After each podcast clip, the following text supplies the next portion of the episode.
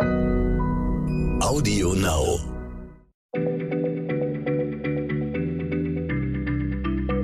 Schneller Schlau, der kurze Wissenspodcast von PM.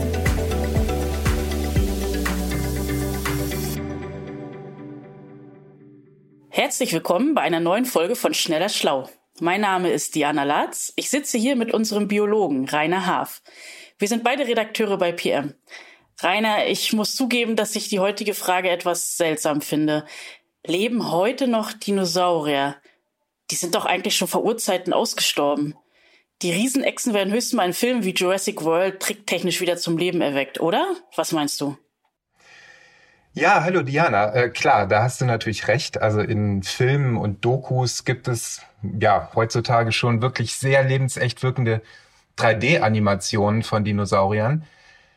Und ja gut, natürlich hast du recht. Also die meisten von uns sind sich ja total sicher irgendwie, dass Dinosaurier natürlich längst ausgestorben sind. Also ich meine, das lernt man ja schon in der Schule, dass diese riesigen Tiere halt vor Urzeiten vom Erdball verschwunden sind. Also genauer gesagt vor 66 Millionen Jahren. Denn damals, da krachte halt so ein riesiger Asteroid auf die Erde und es gab ein gewaltiges Inferno und ja, das beendete, man muss sagen, vermeintlich die Ära der Dinosaurier. Denn, und das ist das Überraschende, ähm, es haben nicht wenige Saurier überlebt, und zwar bis heute. Das sind sogar ziemlich viele. Und jeder von uns kennt Dinosaurier und hat schon ganz oft in seinem Leben welche gesehen, ohne es wahrscheinlich zu wissen. Wir nennen die Dinosaurier nur anders, und zwar Vögel. Echt jetzt? Du meinst Vögel sind Dinosaurier? Oder meinst du einfach, die sind sehr nahe mit Dinosauriern verwandt? Nein, also tatsächlich, die Vögel sind evolutionsbiologisch echte Dinosaurier. Ähm, also schaut man sich einen aktuellen Stammbaum an, dann gibt es drei große Gruppen, grob gesagt, von Dinosauriern. Also das sind zum einen diese Saurischia, zu denen gehören zum Beispiel die Langhalssaurier, also beispielsweise Diplodocus oder Brachiosaurus. Und dann gibt es ähm, die Ornithischia, das ist eine weitere Gruppe. Das sind vielfach Pflanzenfresser. Dazu zählt zum Beispiel dieser berühmte Triceratops, das ist dieser Dinosaurier mit den drei Hörnern. Und dann gibt es eine dritte Gruppe, die Theropoden. Und darunter fallen viele Raubsaurier. Zum Beispiel diese Raptoren, Velociraptoren, die man aus Jurassic Park zum Beispiel kennt. Und gut, der wahrscheinlich berühmteste Saurier überhaupt, der Tyrannosaurus Rex, gehört zu den Theropoden. Naja, und innerhalb der Theropoden, da gibt es wiederum eine Gruppe, die nennt sich Paraves. Das sind die vogelgleichen Dinosaurier. Und innerhalb dieser Paraves, da gibt es eine Untergruppe und dazu zählen die modernen Vögel. Echt? Das überrascht mich total, denn für mich sehen Dinosaurier doch überhaupt nicht vogelähnlich aus. Ja, äh, das äh, liegt möglicherweise eben an den Anmutungen von Sauriern, Dinosauriern, die man eben aus diesen Blockbustern kennt, wie Jurassic World. Denn also diese Echsen in den Filmen, die wirken oft klobig und wenig grazil und vor allem sind die in der Regel nackt, also die Körper sind schuppig. Die sollen halt besonders furchterregend wirken. Doch ähm, in Wahrheit, das weiß man eben heute ziemlich genau, hatten die allermeisten Dinosaurier ein Federkleid. Und das ist eben auch das Merkmal, von dem ich eben sprach, das oftmals in Computeranimationen fehlt. In Dokus, zum Beispiel von der BBC und so weiter, da gibt es eben wirklich gute Rekonstruktionen, aber in den Filmen werden die Federn meist weggelassen. Und das hat meiner Ansicht nach einen ziemlich einfachen Grund. Man stelle sich mal einen Velociraptor vor, äh, der in Jurassic Park rumläuft und äh, Furcht und Schrecken verbreitet. Wenn man ihn so rekonstruiert nach derzeitigem Wissensstand, dann sieht er mal ganz bös gesagt aus wie so ein aufgeblasener Truthahn eben mit Reißzähnen. Okay, cool. Aber hatte denn auch Tyrannosaurus Rex Federn?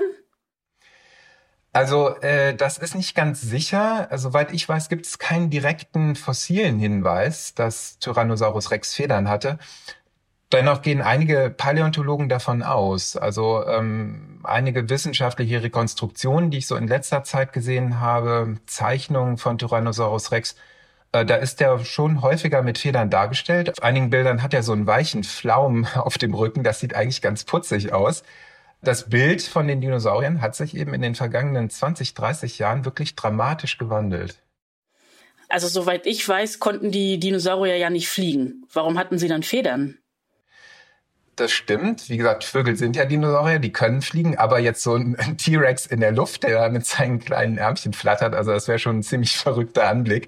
Aber aller Wahrscheinlichkeit nach reicht eben der Ursprung der Feder sehr weit zurück, also in eine Zeit, wo an Fliegen noch gar nicht gedacht wurde. Also schon ganz frühe Dinosaurier, vor mehr als 200 Millionen Jahren war das, im Erdzeitalter Trias, die hatten schon ein Federkleid. Das waren aber eher so primitive, einfach gebaute Federn. Ähm, also keine Schwungfedern wie bei Vögeln, sondern die sahen eher so aus wie Daunen. Und die dienten eben natürlich noch gar nicht dem Fliegen, sondern die Federn, die polsterten den Körper wie ein Fell. Die schützten vor Regen und Kälte.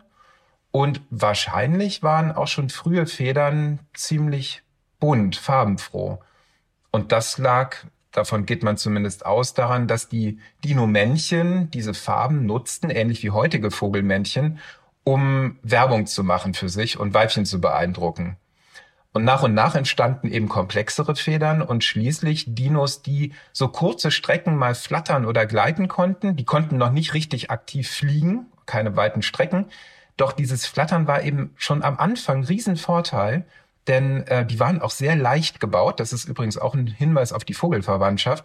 Und wer so flatternd auf der Flucht von einem anderen Raubsaurier einen Baumstamm hochrasten konnte, der überlebt im Zweifel. Das ist ein riesen Evolutionsvorteil.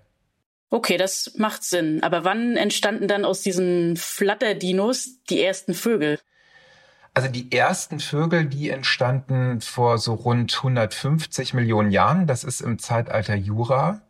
Und aus dieser Zeit stammt auch der weltbekannte Archaeopteryx. Das ist ja so eine Art Bindeglied. Und die Vögel haben dann, also die hatten dann ihren Körperbau dem Fliegen wirklich auch perfekt angepasst, so wie es heute eben auch ist. Also da gibt es so Knochenverschmelzungen und der ganze Flugapparat, der hat sich der Luft eben optimal dann angepasst. Und die ähm, muss man sich vorstellen, die flogen in, eben als eine Linie der Dinosaurier schon damals in einer Welt vieler Verwandter umher. Also in der Kreidezeit zum Beispiel, da flatterten die Vögel um die Hälse von Langhalssauriern, das waren dann Titanosaurier oder saßen vielleicht auch mal auf dem Rücken von einem Tyrannosaurus. Und gut, am Ende der Kreidezeit, das ist ein großer Bruch geschichtlich, da gab es eben dann diesen Crash und die Dinos bis auf die Vögel haben das nicht überlebt.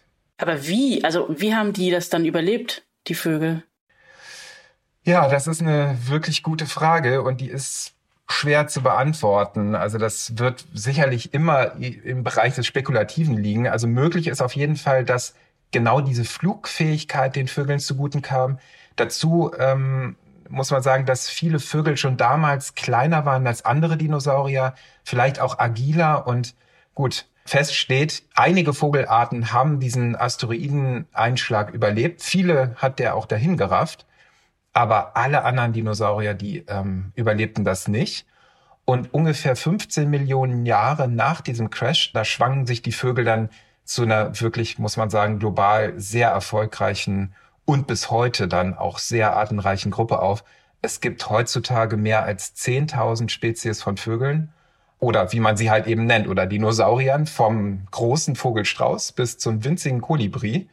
Und naja, also wer nun weiß, dass er echte Dinosaurier vor sich hat, der wird möglicherweise auch einen Spatz oder eine Taube in der Stadt mal mit anderen Augen ansehen. Auf jeden Fall. Also danke, Rainer, für diese überraschende Info. Jetzt wird sich auch mein Blick auch verändern, wenn ich äh, bald mal so einen kleinen süßen Meisendino sehe oder auch ein vielleicht ein Brathähnchen. Liebe Zuhörer, vielleicht geht es Ihnen da ja ganz ähnlich, aber nun sagen wir erst einmal Tschüss, bis zum nächsten Mal bei Schneller Schlau.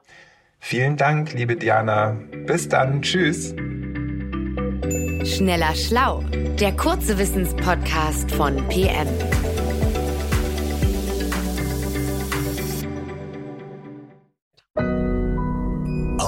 Now.